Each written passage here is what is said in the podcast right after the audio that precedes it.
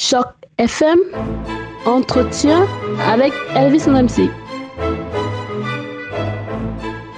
Dans le cadre de notre série d'entretiens portant sur les personnes d'exception qui font la fierté de la francophonie du Grand Toronto de manière précise et plus généralement de l'Ontario et parce que c'est présentement le mois de l'histoire des Noirs, nous allons faire d'une pierre deux coups et je vais m'octroyer l'immense plaisir de recevoir une personne tout à fait exceptionnelle comme vous allez le découvrir d'un moment à l'autre. Il s'agit de monsieur Bouloulou Kabata Kaka. Bonjour monsieur Bouloulou. Bonjour. Comment est-ce que vous allez aujourd'hui? Ça va très bien, merci. Alors pour ceux qui ne le sauraient pas, vous êtes vraiment, du moins c'est ainsi que je vois les choses, une personnalité euh, incontournable de la francophonie du Grand Toronto parce que vous êtes euh, présentement à la direction euh, du collège boréal à Toronto, c'est bien ça? C'est ça. Alors, Monsieur Bouloulou, euh, je voudrais commencer par parler un tout petit peu de votre parcours. Déjà, quand j'entends votre nom, l'Africain que je suis, parce que euh, beaucoup de Canadiens ont deux origines au moins. Mon autre origine, moi, c'est l'Afrique, précisément le Cameroun. Mais quand j'entends votre nom, ils sont très africains. Je pense à la région des Grands Lacs, mais je pourrais me tromper. D'où est-ce que vous venez?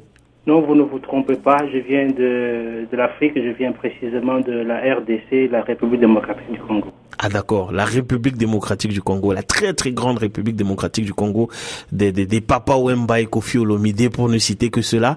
Et alors, euh, ça fait combien de temps que vous êtes au Canada? Oh, ça fait depuis 2000, ça fait 30 ans. Waouh Je suis arrivé en 87. Waouh Ça, ça fera 30 ans en août prochain. Mais c'est énorme et je suis très intimidé parce que je suis né en 87. Oh, et, donc, et je fêtais mon anniversaire le venais 11 de naître février. Et puis moi, j'ai quitté l'Afrique. oui, et, et je célébrais justement mon anniversaire le 11 février dernier. Donc, euh, vous êtes arrivé au Canada au moment où je, où je naissais. Et de quelle manière est-ce que vous vous êtes retrouvé euh, à diriger le, le collège boréal? Je veux dire, c'est quoi votre formation de départ? Parce que je sais que vous avez un, un PhD, il me semble.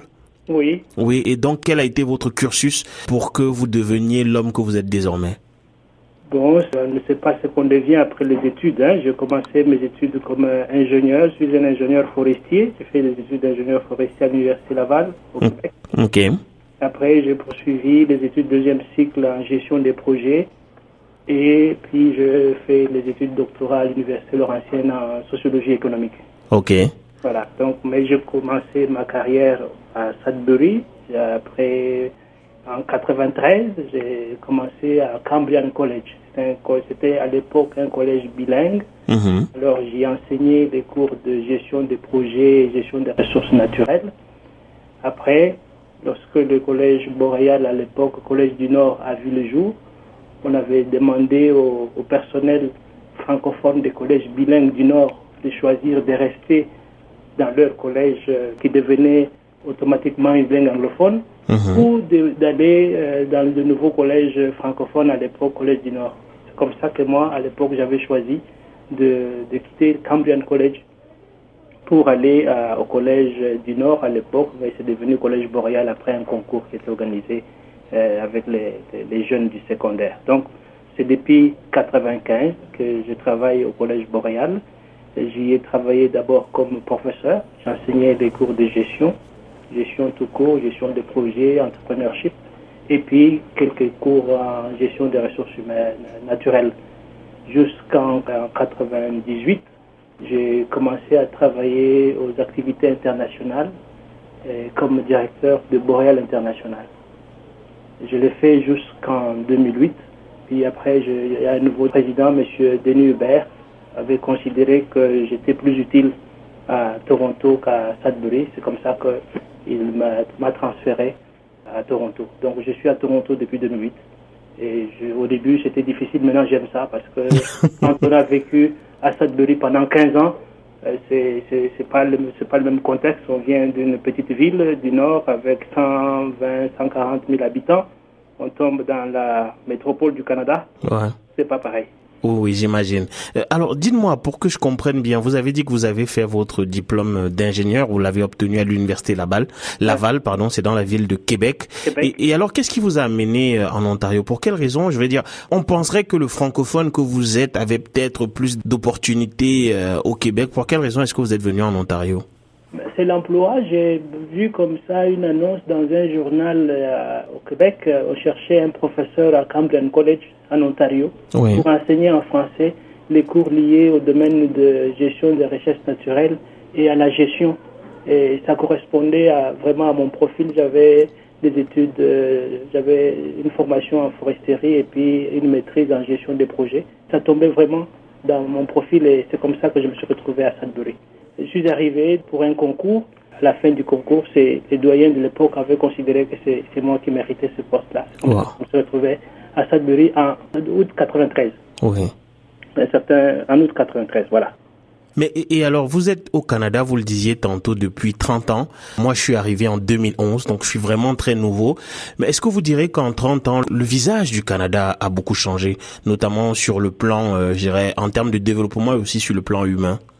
Ça a beaucoup changé. À l'époque, euh, je me rappelle encore pendant les activités pratiques, je devais me rendre avec mes collègues dans le nord du Québec. Et c'était pour certains la première fois qu'ils voyaient des Africains et c'était pas drôle du tout. Euh, les gens nous regardaient comme des, extraterrestres. Mais, aujourd'hui, ça ne s'applique plus. Les, les, gens, il y a eu depuis 87 beaucoup d'immigration et les choses ont beaucoup changé, beaucoup changé. Ok. Et dans le bien. Ouais, ouais, effectivement. Et alors, que l'autre question que j'ai envie de vous poser, c'est que le collège boréal, comme vous le disiez tantôt, s'est installé, c'est devenu une institution à Toronto et dans les environs de Toronto. Mais paradoxalement, Toronto est une ville qui, je dirais, est écrasée par l'anglais. Est-ce que vous parvenez quand même à vous faire une place ici? C'est vrai que la francophonie, elle existe, quoi. Nous essayons à notre manière, euh, Choc FM, de, de lui donner un tout petit peu de place. Mais est-ce que vous réussissez quand même à avoir des, des parts de marché, à avoir des gens qui s'intéressent suffisamment pour que vous continuiez à mener vos activités euh, de manière euh, pérenne?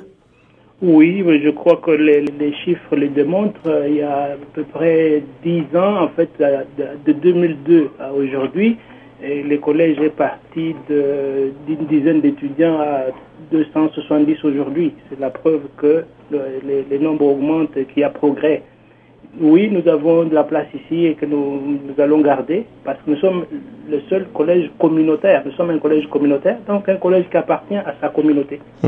Donc euh, la communauté francophone étant diversifiée, oh, oh, vous n'avez qu'à venir ici au collège pour vous rendre compte qu'on est vraiment le reflet de la francophonie ontarienne. Mhm. On trouve de la francophonie diversifiée qui vient de partout au monde d'ici d'ailleurs. Donc c'est vraiment, nous sommes le reflet de la communauté francophone à Toronto. Alors, Monsieur Bouloulou, une question euh, peut-être un peu euh, difficile ou simple, c'est selon.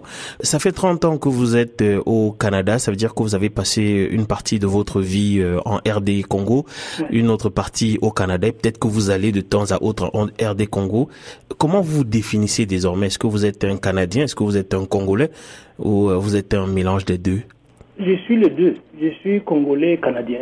Quand je suis ici, je considère que le Canada, c'est mon pays, mon pays d'adoption. Mais mon pays d'origine, c'est le Congo. Je reste encore très attaché à, ce qui se passe au Congo. Je contribue à ma manière en, donnant des cours de temps en temps. J'y vais chaque été enseigner dans des universités congolaises. Donc ça, je, je me considère comme étant les deux. Je suis canadien et congolais. Et pour ce qui est de, l'héritage que vous transmettez, est-ce que vous parvenez à... J'imagine que vous devez avoir des enfants, à moins que je me trompe. Oui, j'ai deux enfants, Joyce et Maxime, 17 ans et 15 ans. Ok. Et est-ce que vous parvenez à leur transmettre le lingala? Non, mais vous savez, le lingala n'est pas la seule langue du Congo. Hein. Le Congo a, quatre langues nationales. Ok. Le Luba, le lingala, le Swahili et le Kikongo. Ok. Bien sûr, le lingala est la langue la plus parlée. Mais autour de moi, pendant, on écoute la musique en lingala, ils savent, ils connaissent quelques mots en lingala de par la musique qu'ils écoutent. Ils connaissent aussi quelques mots en, chiluba, une des quatre langues du, Congo.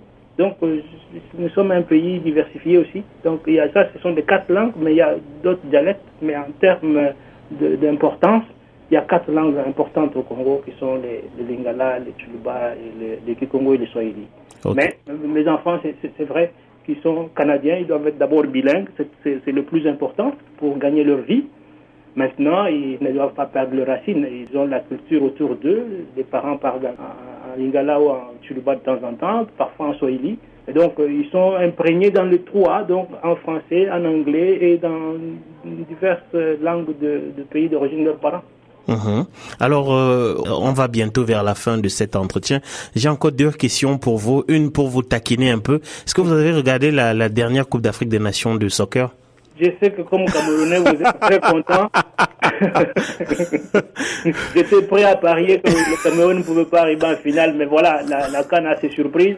c'est une jeune équipe qui a, qui a démontré qu'elle avait des talents, qu'il y avait beaucoup de talents là-bas. Et puis non, je, je, suis content de, de, de, de la performance de, l'équipe camerounaise. C'était très bien. Ouais, c'est vrai que euh, moi je pariais énormément sur euh, le Congo parce qu'il y a euh, vraiment un nombre important de joueurs qui viennent du même club en fait et donc, je pariais beaucoup sur le Congo, mais très heureux effectivement de cette euh, victoire. Mais, le Congo a fait quand même, il est arrivé jusqu'en quart de finale. C'est ouais. pas mauvais, quoi. Ouais, ouais, ouais. Ce qui est une très, très belle performance avec, il me semble, un entraîneur congolais, peut-être. Un entraîneur congolais qui fait un excellent boulot que nous apprécions tous comme, comme sportifs. Ouais, Florian Ibengue, pour ne pas le nommer. Alors, pour terminer, euh, monsieur Bouloulou, c'est quoi les perspectives pour, euh, pour Boréal? Vous le disiez tout à l'heure, le collège est parti d'une dizaine d'étudiants euh, et aujourd'hui vous en êtes à plus de 200.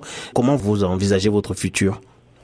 Bon, avec beaucoup d'optimisme, nous, sommes à Toronto pour rester. Nous sommes en croissance. Nous croyons que d'ici 2-3 euh, ans, nous allons dépasser le cap de 350. Okay. nos, chiffres nous le démontrent. Nous avons de plus en plus les gens nous connaissent. De plus en plus, nous avons des, des étudiants, des diplômés qui font leurs preuves. Et ce sont donc eux nos ambassadeurs. Comme ils réussissent, ça, nous permet comme ça de, de nous servir d'eux comme moyen pour démontrer que pour euh, réussir une carrière en Ontario, le collège est un des moyens pour y parvenir. Nous devons nous faire encore connaître parce qu'il y a des gens qui ne nous connaissent pas encore. Nous sommes au, premier numéro de l'avenue Young, nous sommes au troisième niveau du bâtiment de Toronto Star. Nous offrons 20 programmes 20 excellents programmes. Ça va de soins infirmiers à petite enfance en passant par l'informatique, euh, la science pharmaceutique. Donc nous, nous sommes un, campus en croissance parce que le campus principal est à Sudbury. Oui. Nous avons un campus principal à Sudbury, mais nous faisons partie du collège boréal. Nous sommes un collège, mais réparti à travers euh, toute la province. Quoi. Nous partons de, de Hearst à Windsor en passant par Niagara. Donc nous couvrons un très grand territoire. Et comme euh, campus à Toronto, nous faisons partie de la communauté. Le Collège Boréal, le campus de Toronto, c'est le collège de la communauté francophone de Toronto. Voilà, la communauté francophone dans sa diversité. Parfait. Merci infiniment, Monsieur Bololo, pour le formidable travail que vous-même et votre institution euh, effectuez. On en a énormément besoin. Euh, la francophonie euh, de l'Ontario est riche et belle, riche de sa diversité et surtout belle quand on voit tous les efforts que nous mettons en place les uns les autres pour la perpétuer, la, la pérenniser. Merci infiniment, Monsieur Bololo. Merci à vous aussi, Chocofem, pour l'excellent boulot que vous faites de la promotion de la francophonie. Je vous en prie, passez une excellente journée. Au revoir.